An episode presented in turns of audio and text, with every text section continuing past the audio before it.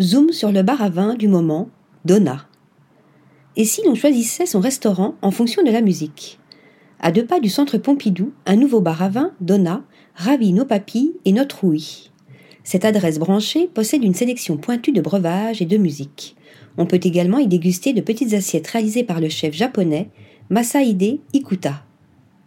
L'architecture intérieure a été réalisée par l'atelier Cécile de Rien et se compose de matériaux écologiques, artisanaux et de réemploi. Le mobilier a été chiné, à l'exemple des rares fauteuils amériques de Pierre Gariche et du lampadaire Moonlight de Sotsas. Le rez-de-chaussée, lumineux grâce à une grande baie vitrée, est organisé autour du bar, place centrale de l'espace, mettant en lumière le cuisinier et le sommelier. Le premier étage offre un espace plus intimiste et une ambiance plus tamisée. La carte des vins a été concoctée par Marc Lebert, gérant de la cave rouge ou blanc dans le 6e arrondissement à Paris et des caves Tissandier à Clermont-Ferrand. Une sélection parfaite pour les amateurs et les curieux.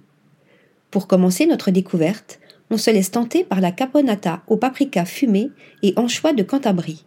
Les épices apportent une note suave, relevée et très aromatique au plat. Arrive également le poulpe de Galice, chimichurri, croquant sous la dent, dont la sauce légèrement acidulée offre une délicate explosion en bouche. Les assiettes colorées défilent au rythme de la musique. Comme plat, nous partageons le lieu jaune de ligne au beurre ainsi que la ventrèche de thon rouge taureau. La sauce au beurre parfume délicatement le poisson et lui donne un côté onctueux. Enfin, nous terminons par la crème à la fleur d'oranger et ses fraises marinées au vinaigre.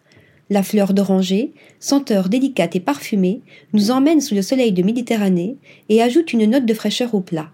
Tout au long de notre dégustation de vins et de petites assiettes, nous sommes accompagnés par des sons éclectiques qui confèrent une ambiance chaleureuse et animée au lieu.